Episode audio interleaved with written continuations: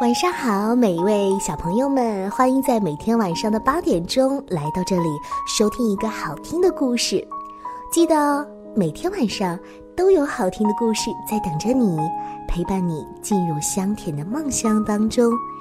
我是你们最喜欢的美丽阿姨了。今晚呢，美丽阿姨要说到的故事叫做《一根了不起的木棍》。咚咚咚，哎，你们听。这一根了不起的木棍敲开了老木匠家的门，他对老木匠说：“你好，我是一根了不起的木棍，我要在世界上干一番了不起的大事，求求你把我做成一件挺威风、最神气的东西，行吗？”老木匠问：“那你认为什么东西是威风又神气的呢？”这根了不起的木棍想了想说。嗯，你把我做成一杆枪吧。老木匠答应了，于是动手做了起来。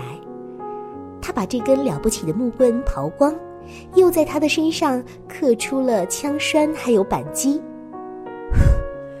好了，可以了。现在你已经是一个又威风又神气的一杆枪了。老木匠把已经变成枪的木棍放到地上。变成枪的木棍非常威风地抬起了头，很神气地挺起胸膛，用一只脚在地上跳着，然后噔噔噔的头也不回地出门去了。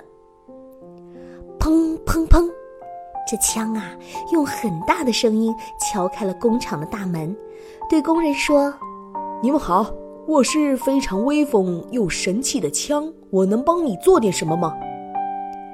工人看看枪，摇摇头说：“呃，不好意思，我用钢铁造机器，用棉花织布，可能你帮不了我的忙。”枪有点生气了：“哼，你这里用不上我，总有用得上我的地方。”说着，他又咚咚咚的跳出了工厂的大门，来到大街上。他看到有一个警察站在那儿。于是他跳上前去说：“你好，警察先生，我是威风又神气的枪，我能帮助你干一番大事业。”警察看看枪，笑着说：“呃，你好，我用红绿灯来指挥车辆来往，让每一辆车都平安的到达他们想要去的地方，这就是我要干的大事业。我想我不需要你。”这枪呀，又咚咚咚的跑开了。他想，一定会有用得着他的地方。大老远，枪就看到一个农民，于是枪大声的喊：“嘿，我是一杆威风又神气的枪，你需要我的帮忙吗？”农民回头一看，来的竟然是一把枪，他连忙摆摆手，又摇摇头：“哎呀，不用不用，呃，我有拖拉机帮我耕地。”用肥料帮助麦苗长大，呃，没什么需要你的帮忙，感谢了。不过在那边的高山上有一位猎人，或许他会需要你干点什么。这枪一听啊，兴奋极了，赶紧向高山那边跳了过去。这枪走了好多好多路，好不容易才来到猎人家的门口。枪一头撞进猎人家的门，威风凛凛的站在猎人的面前。猎人，猎人，我来了！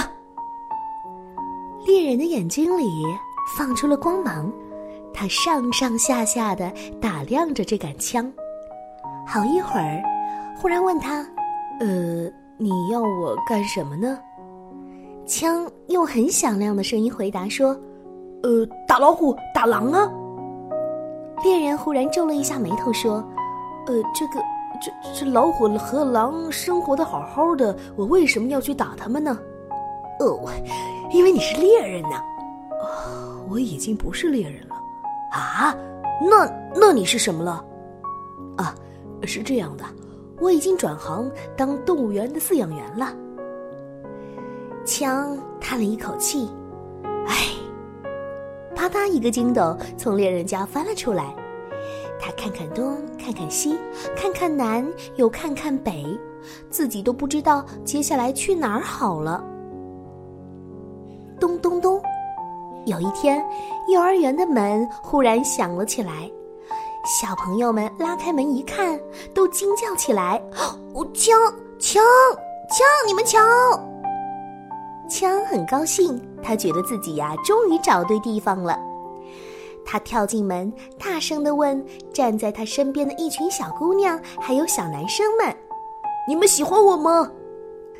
小姑娘们忽闪着大眼睛，一起回答说：“我们不喜欢。”枪又接着问：“那那你们喜欢什么？”“我们喜欢跳舞。”小姑娘们的声音啊，像一支甜甜的歌，在幼儿园的上空飞来飞去。那么你们呢？你们喜欢我吗，小男生们？小男生大声回答：“哦，喜欢。”但不等枪高兴的跳起来，男生们又一起说：“可是我们最喜欢踢球了。”枪失望的大哭起来，而且倒在地上再也不起来了。小姑娘的心肠啊，是最软的了，眼眶里的泪水也储藏的最多。他们跟着枪一起哭了起来。哎呀，这下呀，可是把男孩们急坏了，有的着急的直跺脚，有的抓头皮，不知道该怎么收拾这个残局。一个男孩看看自己的操场里没有一棵树，于是他说：“呃，如果如果这杆枪可以变成一棵树就好了。”对呀，还可以开很多很多的花。是的，还可以结果子呢。枪忽然从地上跳了起来，用力的向泥土里一插，高兴的说：“那那我就变成一棵树好了。”过了一段时间，这枪杆上长出了枝丫，枝丫上长出了很多很多的树叶，又开出了很多很多的花朵。又一会儿。花朵又结成了又大又红的果子。幼儿园的小朋友们在树底下跳舞、踢球，他们跳累了、踢累了，就全部坐到树底下，吃着从树上掉下来的这些红果子。这棵树啊，现在很高兴。现在我是一棵又威风又神气的树，正在干一番了不起的大事业。这由枪变成的树，看到孩子们这么高兴，自己也不由得高兴起来。不过他的话马上被风婆婆带走了，所以树底下的小朋友们谁也没有听到。